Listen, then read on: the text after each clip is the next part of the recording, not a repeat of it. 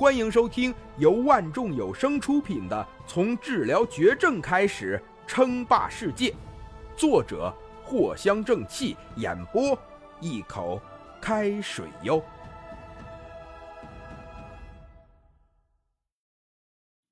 第一百四十集，而一些原材料根本就是缺失的，制造个锤子呀！况且林峰也没有地方去修建这么庞大的太空飞船啊。极寒基地是修建在地下的，仅仅就只有飞行器弹射系统，并不包括飞船这种东西。而且出口那么小，也容纳不下这么大的飞船。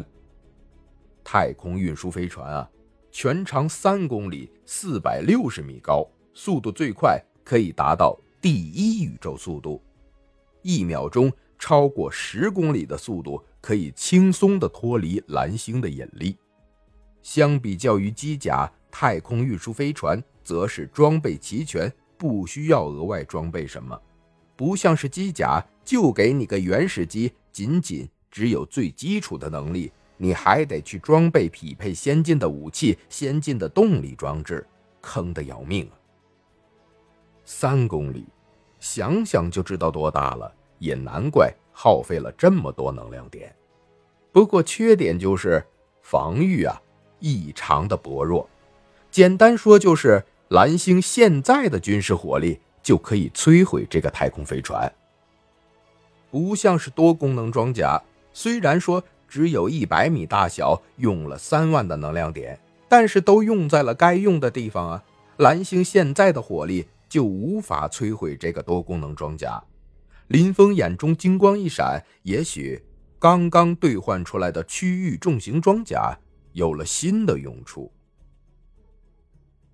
林峰想起了自己还有一个克隆人培育室，想着，林峰连忙前往了金城的地下基地，直接用能量点制造大型培育室，可以满足一百个克隆人的同时诞生。之后，林峰又购买了很多的原材料，不过这么一来。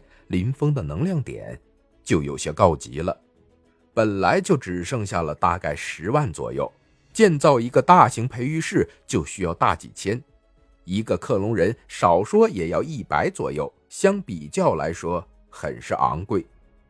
一个正式士兵需要一百五十点能量，但是原材料也需要一百左右啊，比起基地的修建、机甲的建设，差距略微有些大。原材料也不便宜，而且太空运输飞船也是需要大量的驾驶员的。按照系统来说，需要八十名基础的操控员，这个还是有天网的帮助。毕竟啊，太空运输飞船不是全智能飞船，一些必要的地方还是需要有人来监督，并且进行检查维护的。而这个飞船操控员的兑换，哼。德古拉文明规定要求的基础操控水平，拥有使用德古拉文明飞船的基本水平，并且拥有不低的身体素质，这价格呢？一千能量点一个人。也许是涉及到了二级科技的原因，最低价格就需要一千啊！这一点可让林峰无奈的很，就只能先购买了原材料，放置在培育室中。慢慢的成长，材料可就便宜多了，打了八折，只需要八百能量点。这样一来，那也是有着六七万能量点的支出啊！一个克隆人的生产周期就是二十个小时，得快点进行计划了。下一步啊，直接去岛国抢劫。林峰摸摸下巴。开始浏览起了区域轻型装甲的武器装备来。一个核电站而已啊，有着天网的帮助，入侵进去简直是轻轻松松。等到支援来了，林峰早就兑换光所有的核能跑路了，好不好？而且等到两个月后入侵者抵达蓝星，那不就是一个很好的理由吗？直接让岛国的内部猜疑以为是入侵者的先锋小队抵达搞了些事情而且啊林峰决定不仅仅是到岛国搞一搞事情雄鹰国大棒子国林峰啊打算全都跑上一趟本集播讲完毕感谢您的收听该版权授权由万众有声提供。